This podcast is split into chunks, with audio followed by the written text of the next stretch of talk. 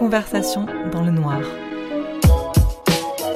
Le podcast des éditions du Masque. Hello Charlotte, ça va? Bonjour Violaine, oui, tout va bien. Épisode 6 Les secrets de Beijing.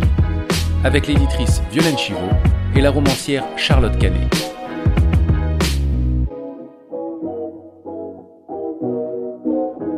T'as écrit toi deux romans qui sont publiés au Masque, euh, Fatal Descente et Beijing Blues, qui mettent en scène Adrien, c'est un quarantenaire, euh, artiste peintre, héroïnomane, et indique pour la police. Pourquoi t'as choisi ce anti-héros euh, Enfin, pourquoi un homme Pourquoi un junkie Et comment tu l'as construit? Alors, euh, Adrien, il reste mystérieux. Je pense qu'il y a une partie de lui que je fouille encore. Physiquement, il ressemble un peu à un oncle que j'avais, qui était un type en marge, mais qui avait pas mal de classe, qui avait un look comme ça de cow-boy, euh, un beau mec euh, gueule cassée. Qui, c'est un type qui m'a toujours pas mal fasciné. Et euh, il me ressemble sur certains aspects, même si c'est un homme, et d'une façon assez intime. Ce que j'aime beaucoup chez lui, c'est que c'est un, un c'est peut-être un drogué, mais c'est quelqu'un qui est tout le temps en train de rechercher euh, l'équilibre. Il est vraiment sur la sur la corde. En fait, il appartient jamais au milieu qu'il fréquente. Il a un petit côté à l'être personne, c'est-à-dire que c'est quelqu'un qui est toujours euh, qui a toujours un regard euh, extérieur de naïf. Et comment ça se fait que qu'Adrien, parce que du coup, peut-être on peut expliquer euh, à nos auditeurs pourquoi en fait il se retrouve à enquêter alors que c'est un junkie à la base? Quand il était jeune, euh, c'était un, un jeune artiste plein de talent qui avait tendance à consommer beaucoup trop euh, de drogue. Son art l'a un peu sauvé puisqu'en fait, il a un talent euh, de portraitiste euh, affirmé. Donc, il a d'abord aidé euh, la police euh, sur une enquête de meurtre où il a pu euh, avoir une description précise euh, du meurtrier. en fait, grâce à son talent de portraitiste. À Ouais. partir de ce moment-là, il est devenu une espèce d'indique habitué des stupes. Et ça lui permet en fait de survivre.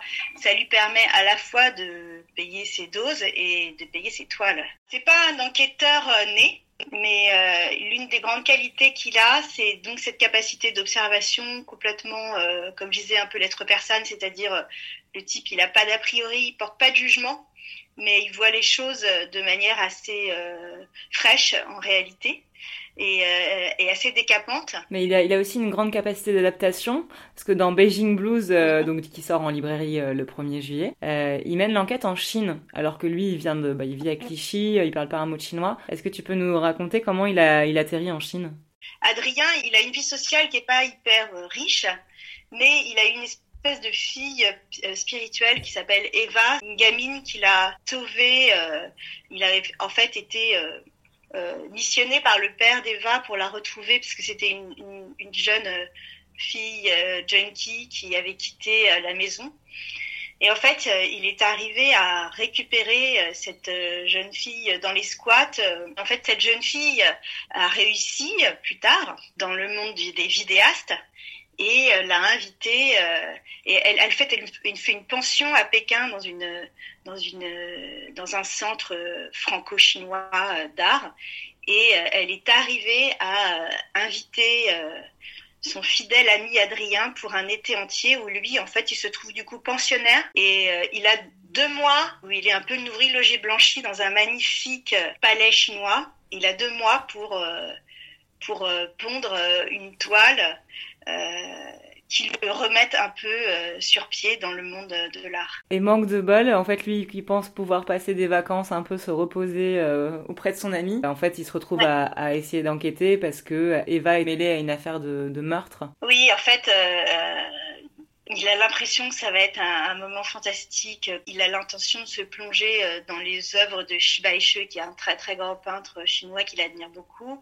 Euh, mais malheureusement, euh, bah, Eva, elle a un peu le même problème que lui. Elle a un petit problème de drogue. Donc au départ, Eva est arrêtée par la police et Adrien est persuadé qu'elle a été arrêtée à cause de sa consommation de drogue, la drogue étant extrêmement sanctionnée en Chine. Mais en réalité, l'histoire est beaucoup plus grave. Elle est accusée de faux témoignages euh, parce qu'elle a aidé euh, un de ses amis qui lui a demandé de faire un témoignage et de lui apporter un alibi alors que la femme de cet ami a été assassinée. Et donc Adrien se retrouve euh, dans l'obligation de démontrer que ce jeune homme chinois n'a pas tué sa femme. En lui démontrant qu'il n'a pas tué sa femme, il va essayer du coup de sauver Eva de la prison, sachant que en Chine, les peines de prison euh, sont extrêmement lourdes euh, pour les étrangers. Toi, tu connais bien, tu as vécu à Pékin combien de temps? Alors, j'ai vécu euh, trois ans à Pékin, je suis rentrée il y a un peu moins d'un an. Et, en fait, comme mon personnage, je ne parlais ni la langue et je n'avais ni, je n'avais aucun lien avec la Chine.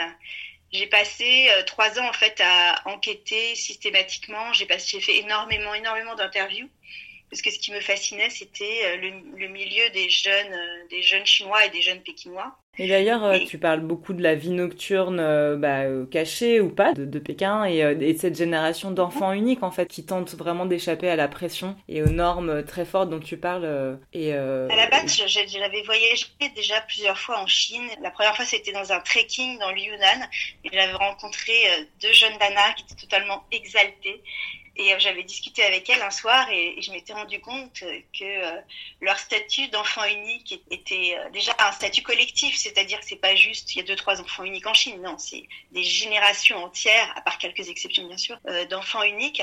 C'était une véritable chape de plomb, à la fois une grande opportunité puisque les parents mettaient tout leur argent et tout leur intérêt dans leurs enfants, mais en même temps une énorme chape de plomb et que du coup ces, jeunes filles elles, vivaient un moment de liberté incroyable et on sentait que voilà le fait d'être parti en voyage de leurs parents c'était un moment extraordinaire et depuis ce moment-là je suis absolument fascinée par l'enfant unique et par les conséquences que ça a concrètement sur une génération entière c'est-à-dire comment on se construit quand on est dans une société où euh, tous nos copains sont enfants uniques où on n'a plus de cousins euh, puisqu'en plus c'est souvent des deuxièmes générations, et où en fait euh, on se construit avec euh, cette espèce de structure familiale complètement inversée, où on a quatre grands-parents, deux parents et un enfant. Le nouvel an chinois, c'est c'est un petit enfant avec euh, quatre vieillards et deux adultes. Euh, donc euh, c'est, ça construit complètement différemment l'identité et je me suis extrêmement renseignée. Dans le livre, je parle de la, théorie des cœurs vides où les psychanalystes chinois ont essayé de théoriser en fait comment l'enfant unique, comment le fait d'être collectivement enfant unique influence notre vision du monde. Et, la, et la, la, principale chose, c'est cette espèce de pression d'angoisse de ne pas réussir, puisqu'en fait, on porte les rêves de quatre grands-parents et de deux parents. Une pression incroyable, le fait qu'on ne peut pas s'appuyer sur des frères et sœurs mm. pour euh, combattre l'autorité parentale. Donc, on est complètement euh, assujetti à, à, cette, à cette pression. Et en plus, dans la société chinoise confucéenne, à la base, euh, euh, par exemple, l'école, euh, c'est quelque chose de très important et donc euh, les résultats scolaires sont importants, mais alors encore plus quand on est enfant et unique, ça crée des personnalités assez étonnantes et, des troubles psychiques très forts, puisque surtout un trouble du, désir, c'est-à-dire qu'on se retrouve avec des gens, des jeunes qui ont tellement été euh, assujettis au désir des parents et des grands-parents qu'en fait ils ne savent plus euh, ce qu'ils veulent eux. et, euh, on leur a un peu volé leur, leur personnalité. Et sans trop dévoiler l'intrigue, tu abordes aussi justement à propos de désir la thématique de l'homosexualité en Chine. On n'est pas en Russie, mais ça reste compliqué, tu me disais, d'assumer son homosexualité là-bas? Ce qui est toujours systématique en Chine, c'est que faut jamais ressembler à un contre-pouvoir. Si vous êtes euh, lesbienne dans votre coin et que vous restez vraiment un peu caché, personne ne, va rien vous dire. Bon, votre famille, euh, votre famille ne sera pas très contente, donc ils vont quand même tout faire pour que vous vous mariez. La majorité des, filles lesbiennes continuent à se marier euh, pour avoir un enfant, parce qu'en fait, la grande importance pour les familles chinoises, c'est de pérenniser la famille. Et donc, il faut absolument avoir un enfant. Et en plus, avec cette culture de l'enfant unique, c'est devenu encore plus stressant puisque vous n'avez qu'un seul enfant et cet enfant, donc, il faut absolument qu'il fasse un enfant. Donc, euh, moi, par exemple, j'avais une copine euh, euh, lesbienne qui avait annoncé, qui avait fait son coming out auprès de sa mère. Sa mère avait mis à peu près une semaine à avaler la pilule et l'avait rappelé en lui disant euh, c'est pas grave, on va faire un mariage dans le village. Ta copine est très masculine, on va la déguiser en garçon et on va faire un mariage. Et après, de toute façon, vous allez avoir un enfant, que ce soit toi ou elle. On s'en moque, mais on veut que vous ayez un enfant. Mais aujourd'hui, on n'a plus cette euh, politique de l'enfant unique. Maintenant, c'est, c'est, on, a le droit d'avoir plusieurs enfants. Oui, mais en fait, les gens ne le font pas tellement, en fait, parce que ça coûte très cher d'avoir un enfant en Chine. Donc, euh, je pense que ça a été euh, une, énorme douleur, l'enfant unique au début. Il y a, comme je raconte dans le livre, des, des femmes qui ont été avortées euh, un nombre de fois incalculable par de façon autoritaire et, donc il y a une vraie blessure sur la génération je pense des femmes qui ont une, entre une cinquantaine d'années il il y a beaucoup de femmes qui ont été blessées dans leur parce qu'en fait leur ventre euh, ne leur appartenait vraiment plus. Et toi, t'es rentrée de, depuis combien de temps? Alors à Paris, tu me disais depuis un an, c'est ça? Euh, Depuis euh, août l'année dernière, ça fait dix mois. Est-ce que la Chine te manque? Oui, la Chine me manque beaucoup parce que c'est un exotisme total. Peking, c'est vraiment une ville qui est énormément contrastée, c'est-à-dire, ça, ça, paraît, c'est un, un, peu bateau de dire ça, mais par exemple, il y a des jours de pollution extrêmement déprimants et puis des jours, euh, comme j'explique dans mon livre, des jours euh, de soleil bleu complètement incroyable. Il y a une lumière méditerranéenne à Pékin qui est absolument fantastique. Euh, il y a des coins qui sont vraiment d'une laideur totale hmm. et euh, il y a des temples absolument magnifiques et des quartiers. Enfin, moi, ce qui me manque le plus, c'est les Hutong, c'est-à-dire euh, les quartiers des ruelles avec les cours carrés. ah oui, donc tu parles beaucoup dans le livre. ça ressemble un peu à, des médinas, c'est un méandre de rues avec des cours carrés et c'est un quartier en totale mutation. il y a beaucoup, beaucoup de réaménagement. Il y, a, tout un monde qui est en train de disparaître qui est le monde des petits commerçants et des, et des, habitants humbles des Hutong et qui est transformé euh, dans un monde souvent d'ultra riches en fait. Il y a aussi toute une nostalgie. Je sais que le jour où je retournerai à Pékin, ça a encore énormément changé. C'est une ville qui passe son temps à, à se détruire, se reconstruire, se détruire, se reconstruire.